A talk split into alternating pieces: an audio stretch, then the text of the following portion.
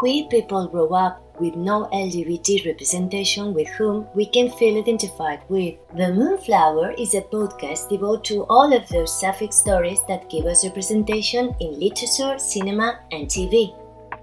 Are you ready to undertake this sapphic trek with your host, Esther Jimenez? Let's go, lesbians!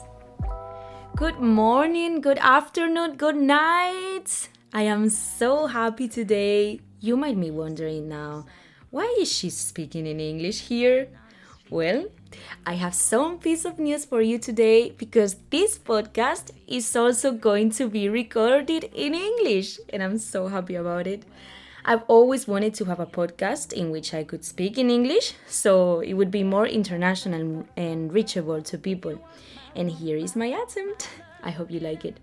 Even though English is not my mother tongue, I think I'm pretty confident about it now. We'll see how it goes.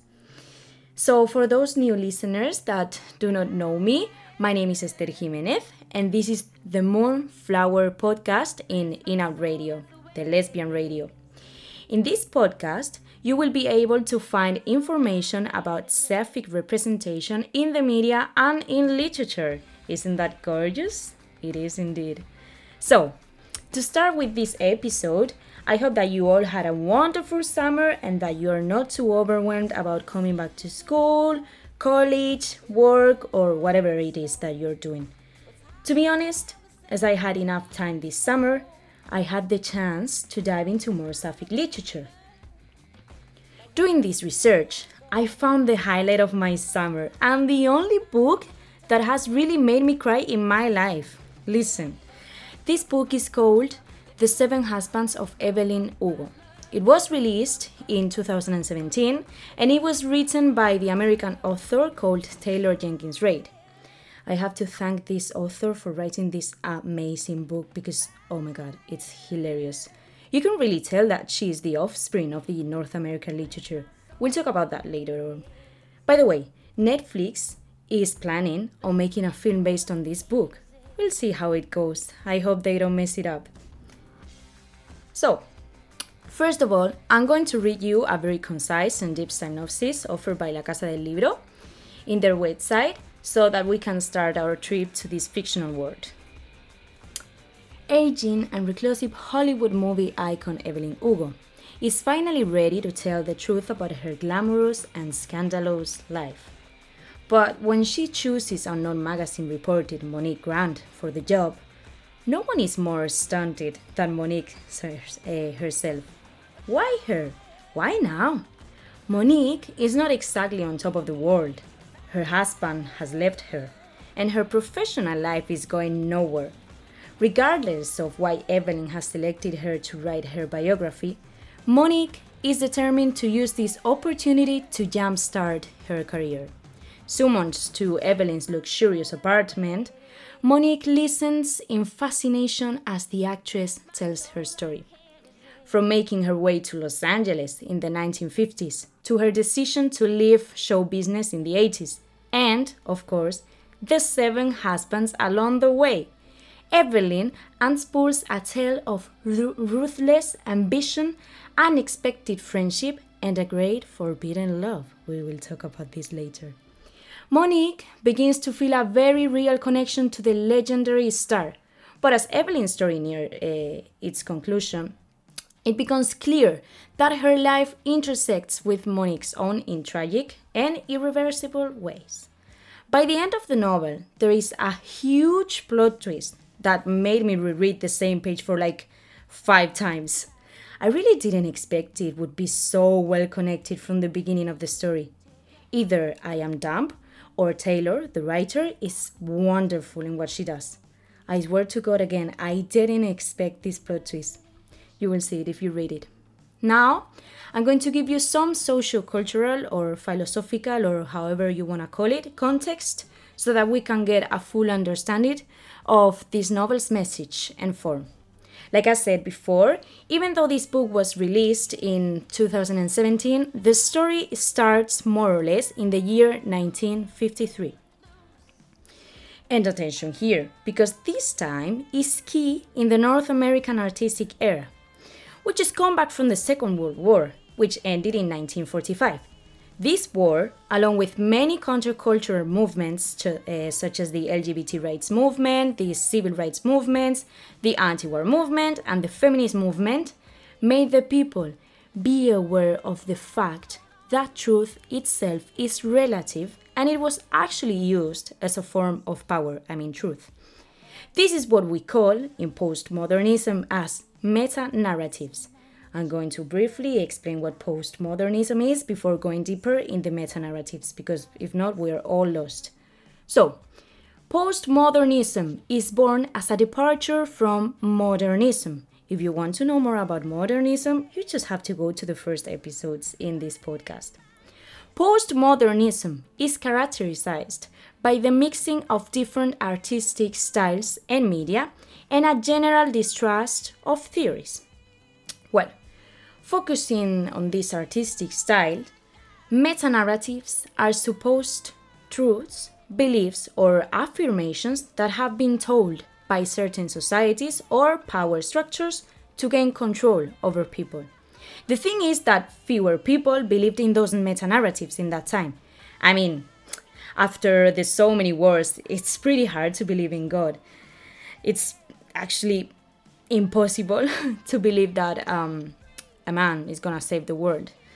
An example of this would be the meta narrative of fascism. Well, it is around this artistic context that a key term is born, and that is it is going to help us understand the novel in a better way. This is hyperreality.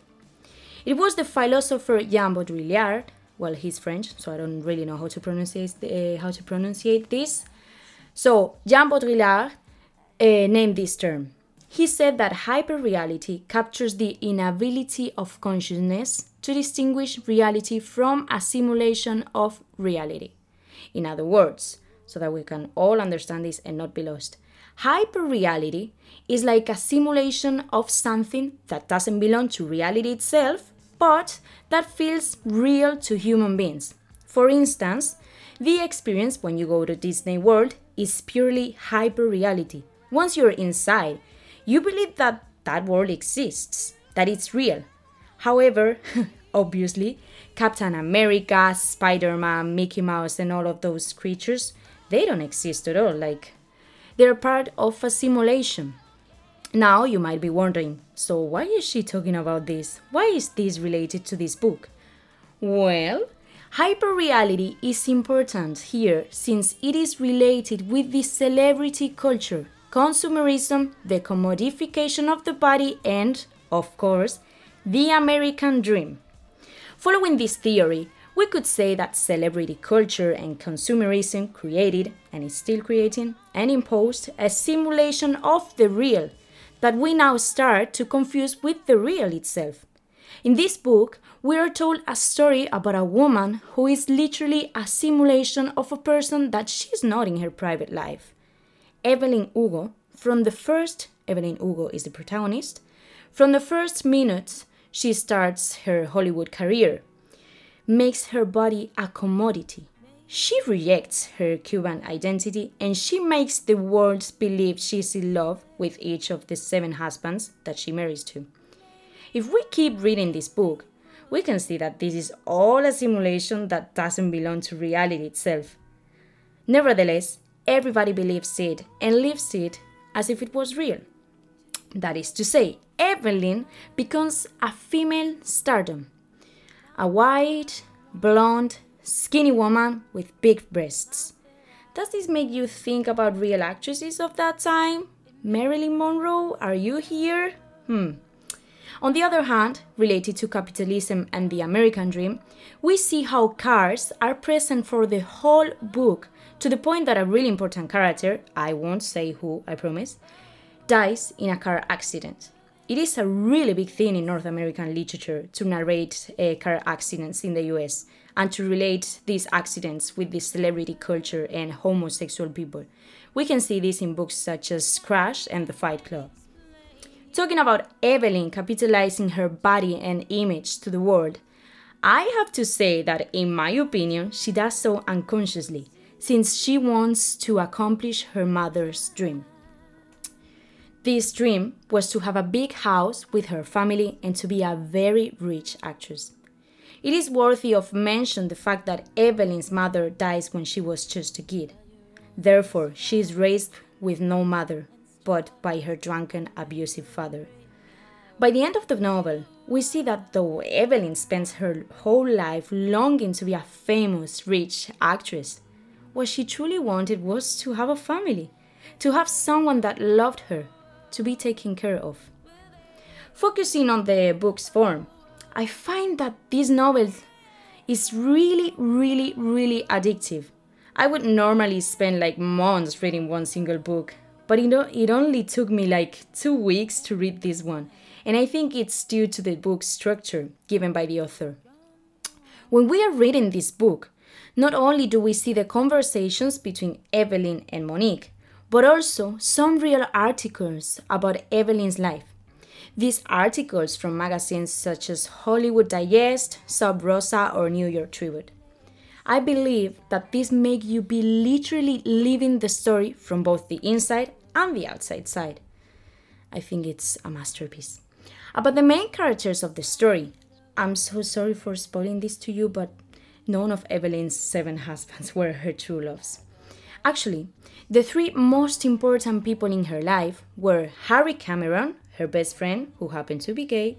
Thank you for the queer representation.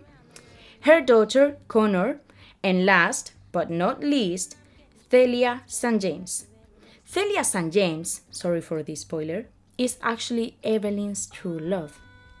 To be honest, I find that this complex love story between Evelyn and Celia transcends every limit and circumstance and circumstance that they both live together. By the way, we are given a complete sapphic representation because Evelyn is Evelyn is bisexual and Celia is lesbian, and we can witness how each of them are discovering their sexual orientations. During their romantic relationships, they have to face a really big conflict, you might be imagining already, because they cannot date publicly. You know, lesbians in the 20th century? Mm. Thus, their relationship has to be secret and hidden from the media. This leads them to have a great amount of arguments. This is also because from the beginning, Evelyn prioritizes her career as an actress instead of prioritizing her relationship with Celia and her identity as a bisexual woman. This very difficult circumstance is worth the thinking. There are many famous people who decide not to come out of the closet or to hide this part of them because of the fear of it ruining uh, their careers. It's awful. I won't be the one to judge them because it must be really hard, and I think it's awful again that this is still a situation for many people nowadays. Well, coming back to the Celia and Evelyn love story, from the beginning of it, we see how Celia is the first person in Evelyn's life that doesn't want her as a trophy or as something to be owned. Celia admires her. It's a symbiotic relationship grounded in admiration and worship. Both actresses want to grow up and learn from each other instead of being jealous of each other. Actually, when Celia wins an Oscar and Evelyn doesn't, she's not jealous or sad, but happy and proud of her. We can see thus this love is founded in honesty and humbleness. I feel that the lovely friendship Evelyn and Harry, on the other hand, share is also worth mentioning. Evelyn considers Harry to be her soulmate and the only person with which she would have a child with. I love it when we are told stories about friends being soulmates. Now, I'm going to read some fragments that I really enjoyed from this book. Let's see what you think of them. People think that intimacy is about sex, but intimacy is about truth. I wanted to give her a lot of things I wanted what I had to be hers. I wondered if this was what it felt like to, be, to love someone. Celia was going to win an Oscar, and it didn't make me jealous. It made me happy. Evelyn, who was your great love? You can tell me. Evelyn looks at the window, breathes in deeply, and then says, Celia St. James. I told her every single day that her life had been the world's greatest gift to me, that I believed I was put on earth not to make movies or wear emerald green gowns and wave at crowds, but to be her mother. I regret every second I didn't spend with her. I regret every stupid thing I did that caused her an ounce of pain. I should have chased her down the street the day she left me. I should have begged her to stay. I should have apologized and sent roses and stood on top of the Hollywood sign and shouted, I'm in love with Celia and James, and let them crucify me for it. I want to be with someone I love. I want to have a companion. I'd like to bring someone home to my family. I don't want to live alone anymore. And I don't want a son or. And I want a son or a daughter. We could have that together. I can't give you everything. I know that, but I want to raise a family, and I would love to raise one with you. You do not know how fast you have been running, how hard you have been working, how truly exhausted you are until someone stands behind you and says, It's okay, you can fall down now, I'll catch you. So I fell down, and Harry caught me. I want you to stay, Harry. We need you, me and Connor. But if you have to go, then go. Go if it hurts. Go if it's time. Just go knowing that you were loved, that I will never forget you, that you will live in everything Connor and I do. Go knowing I love you purely, Harry, that you were an amazing father. Go knowing I told you all of my secrets because you were my best friend. Whoa, whoa, whoa, whoa! I really spoke a lot in this episode, didn't I? Well, I hope it goes well. I believe that this novel allows us to be aware of the fact that the famous people that we see on screen are actually human beings, and that every gossip or secrets that we are told on TV are just a bunch of lies to distract the public from the real world. I also believe that our author is telling us that there are no good or bad people, but people who have been raised around very different circumstances. And last but not least, I think that this book's core is actually maternity and the need to accept that, apart from taking care of others, we need to be taken care of. Evelyn's mother absence throughout her life makes her collapse in the construction of her identity. And I think that at the end um, of Evelyn's life, she becomes aware of that. So, I hope that you understood something from today's episode and that my accent is not very hard to understand. If you read this book, just let me know what you think of it. I would love to know it. I just like having people's opinions. So I'll let you go now goodbye and have a wonderful week and a day and whatever that you're doing. Bye.